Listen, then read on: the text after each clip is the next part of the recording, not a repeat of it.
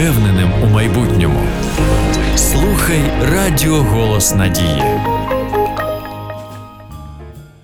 Вітаю всіх, хто приєднався до нас на радіохвилі Голосу Надії. Приємно знову бути разом із вами, насолоджуватись гарною музикою, дізнаватись щось цікаве із світу музики. Сьогодні у нас в студії буде цікава гостя, з якою ми поспілкуємось, поцікавимося її життям. Ну і рубрика «10 запитань гостю також буде мати місце у сьогоднішній програмі. Все це сьогодні буде в нашій студії, тому залишайтеся з нами. Олесь Деркач, це я буду з вами протягом тривалого часу. Слухаємо тільки якісну музику на нашій радіохвилі. Поїхали.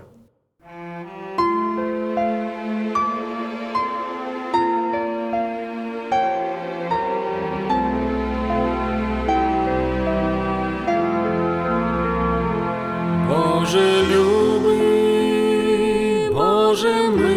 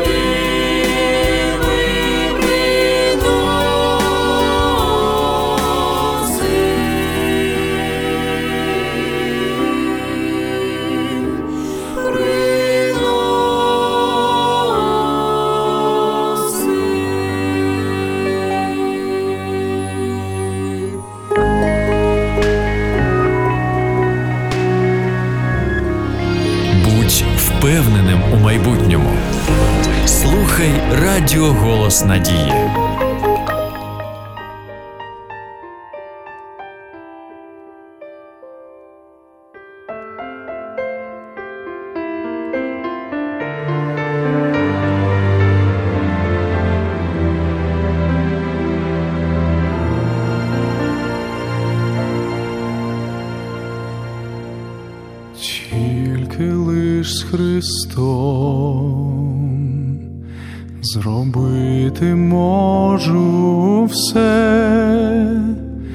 Чи був йому слухняний я.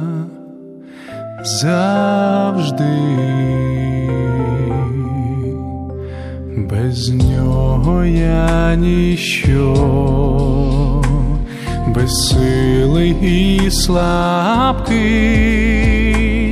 та він на руках завжди мене несе. Він підкріпляє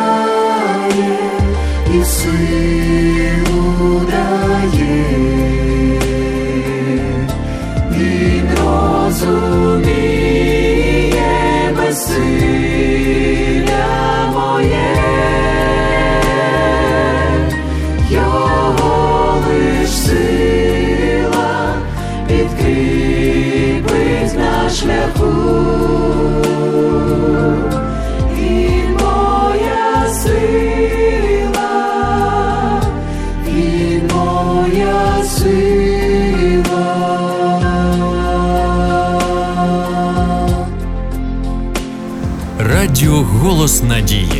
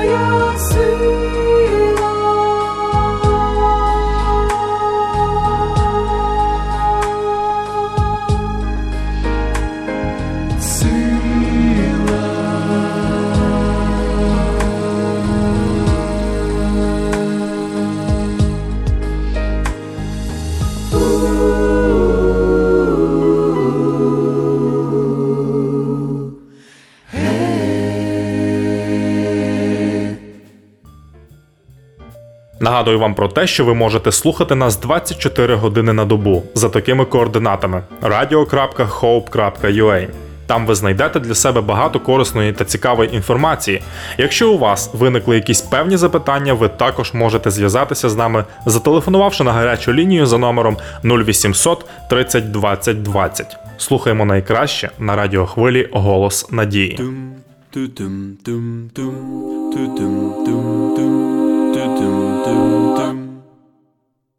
Я йшов, тудум, я йшов, тудум, не знаю, чи туди, я йшов, тудум, я йшов, тудум, не маю, чи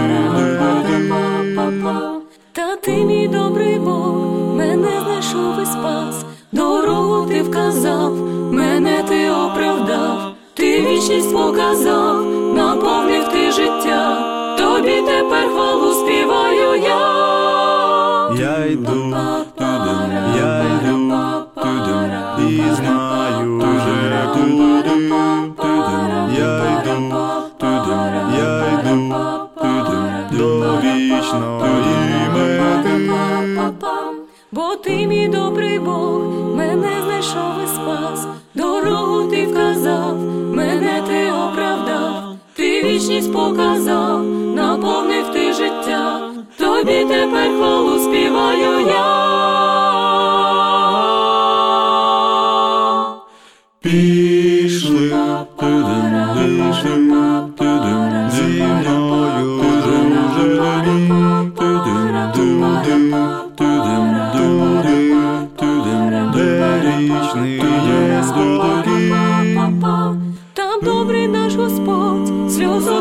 Зітре, дарує милість світ і серце мир дає. Пішли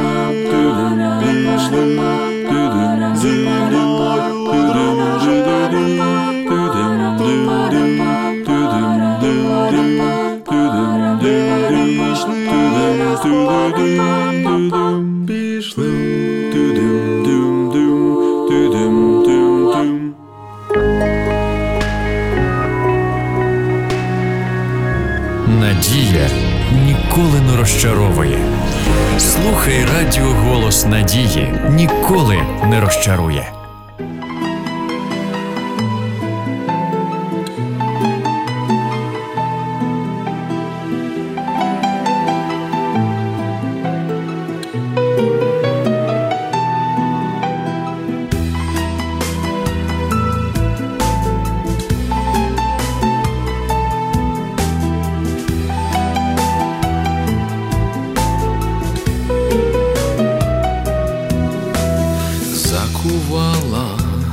На калині зозуленька сива, виряджала стара мати у дорогу сина.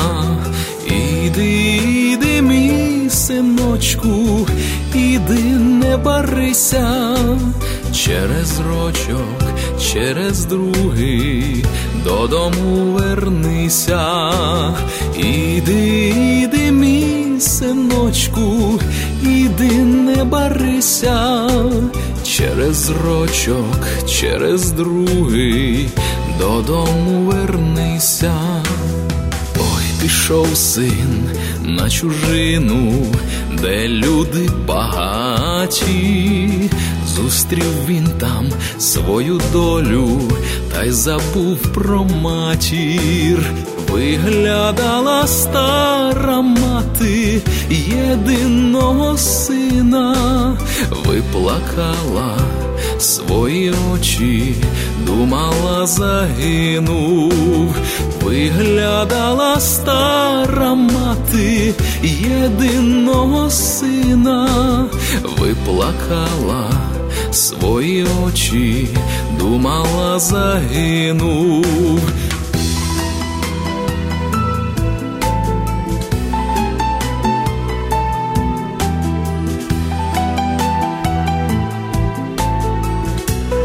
Радіо Голос Надії.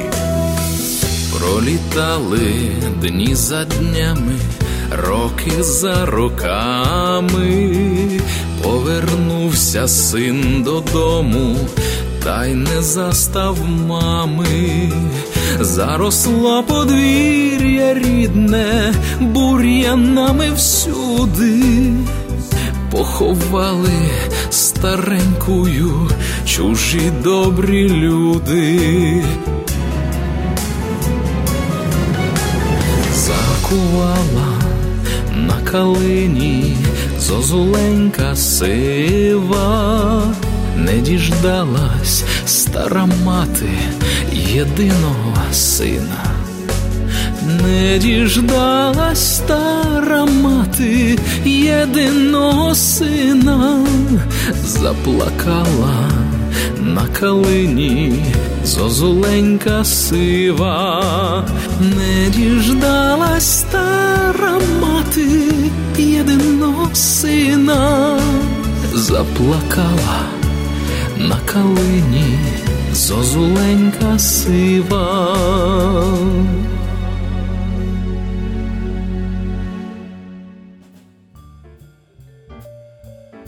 З вами програма Струни серця, і ми продовжуємо наше спілкування. І Як я обіцяв сьогодні, у нас є гостя. Це Уляна Литвинюк, християнська співачка, виконавиця християнських пісень. Уляна, я вітаю тебе. Привіт, Як твій настрій? все чудово, дякую.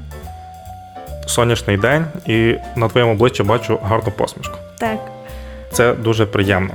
Я дякую тобі, що ти знайшла час для того, щоб бути сьогодні з нами у нашій студії, і де ми з тобою будемо спілкуватися.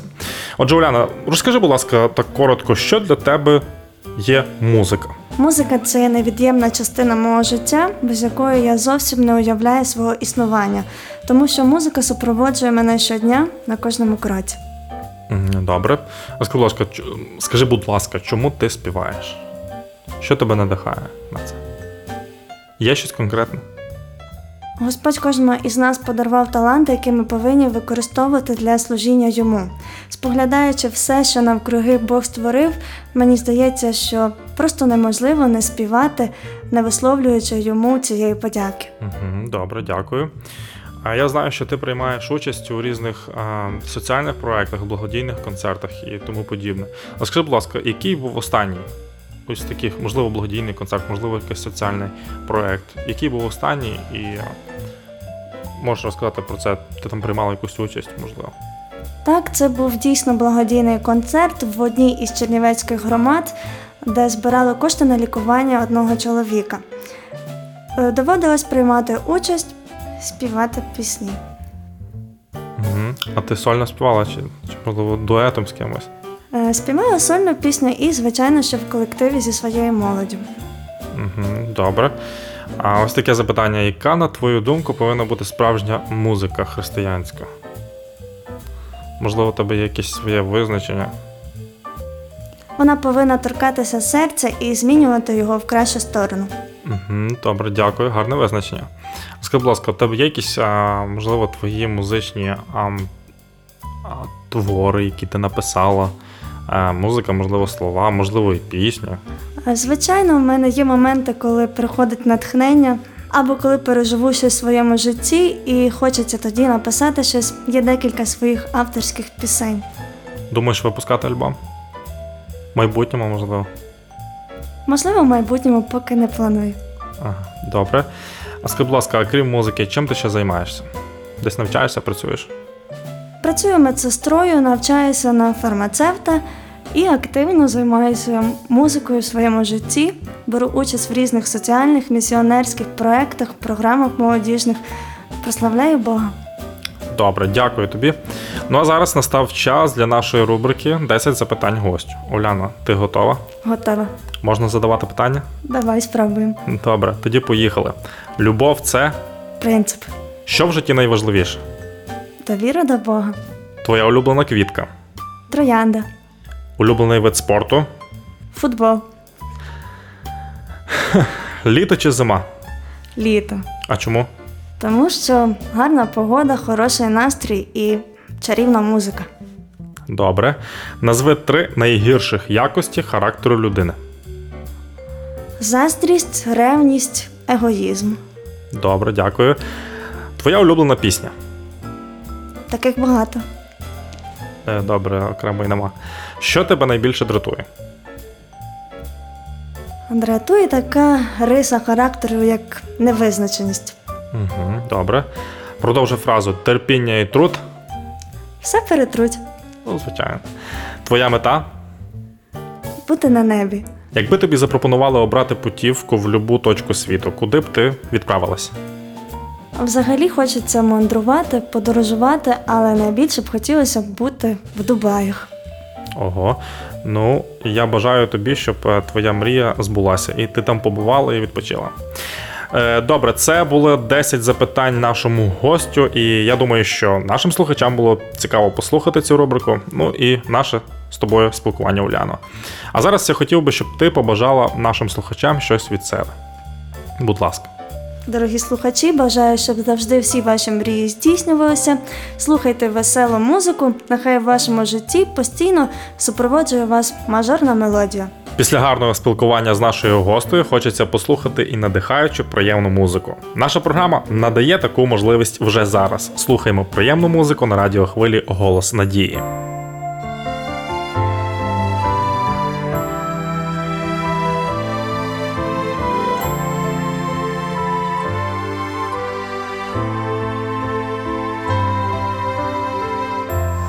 Радіо Голос Надії. Край дороги не рубай тополю. Може, та тополя твоя доля, твоя доля світла тополина, наче пісня журавлина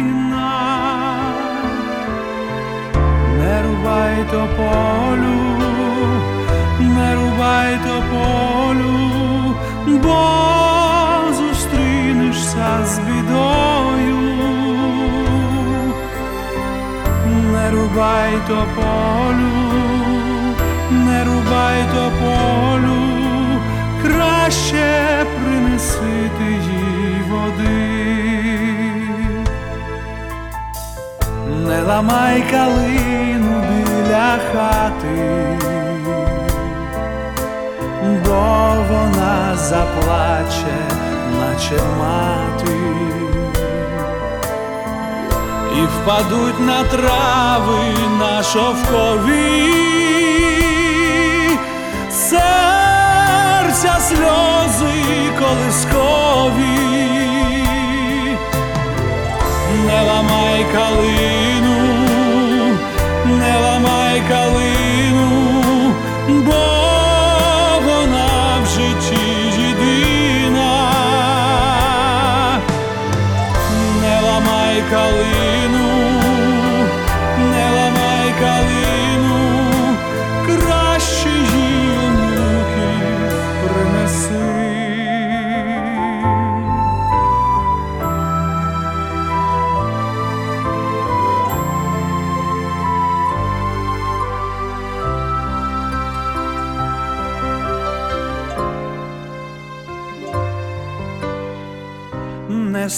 стріляю птаха на світанні.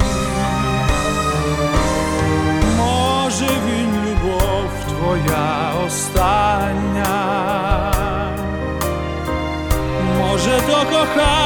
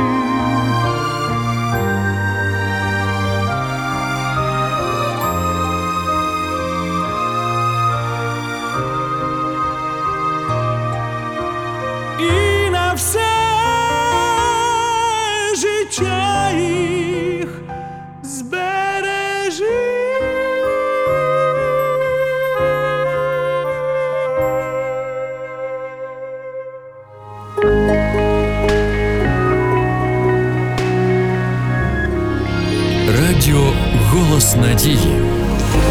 Радіо, яке дарує надію.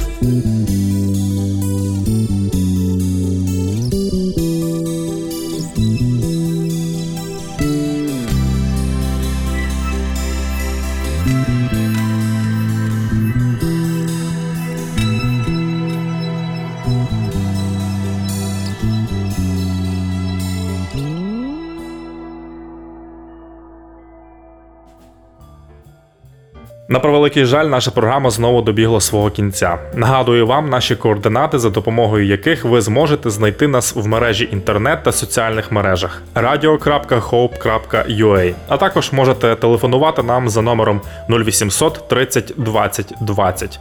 Я прощаюся з вами до наступних зустрічей в ефірі. До побачення.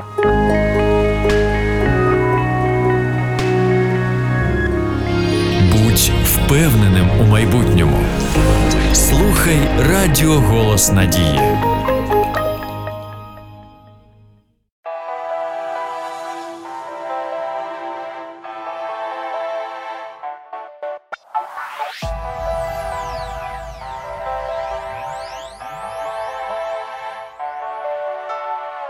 Вклонюся пред тобою, мій Господь, творець ти є всіх низин і всіх висот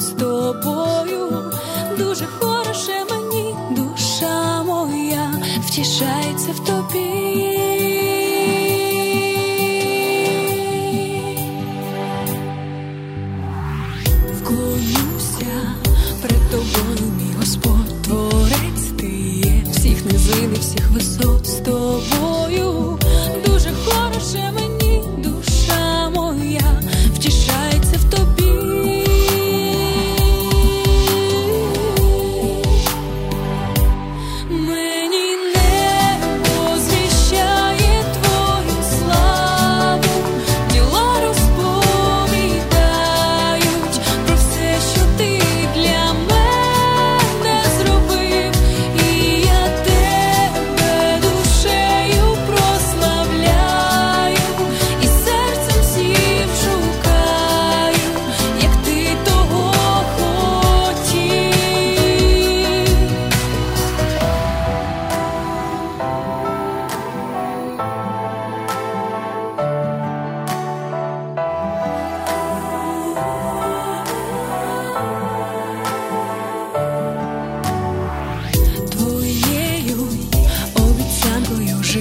І з кожним днем тебе більше я люблю. Для духа ти насолоди для душі. Ой, як чудо.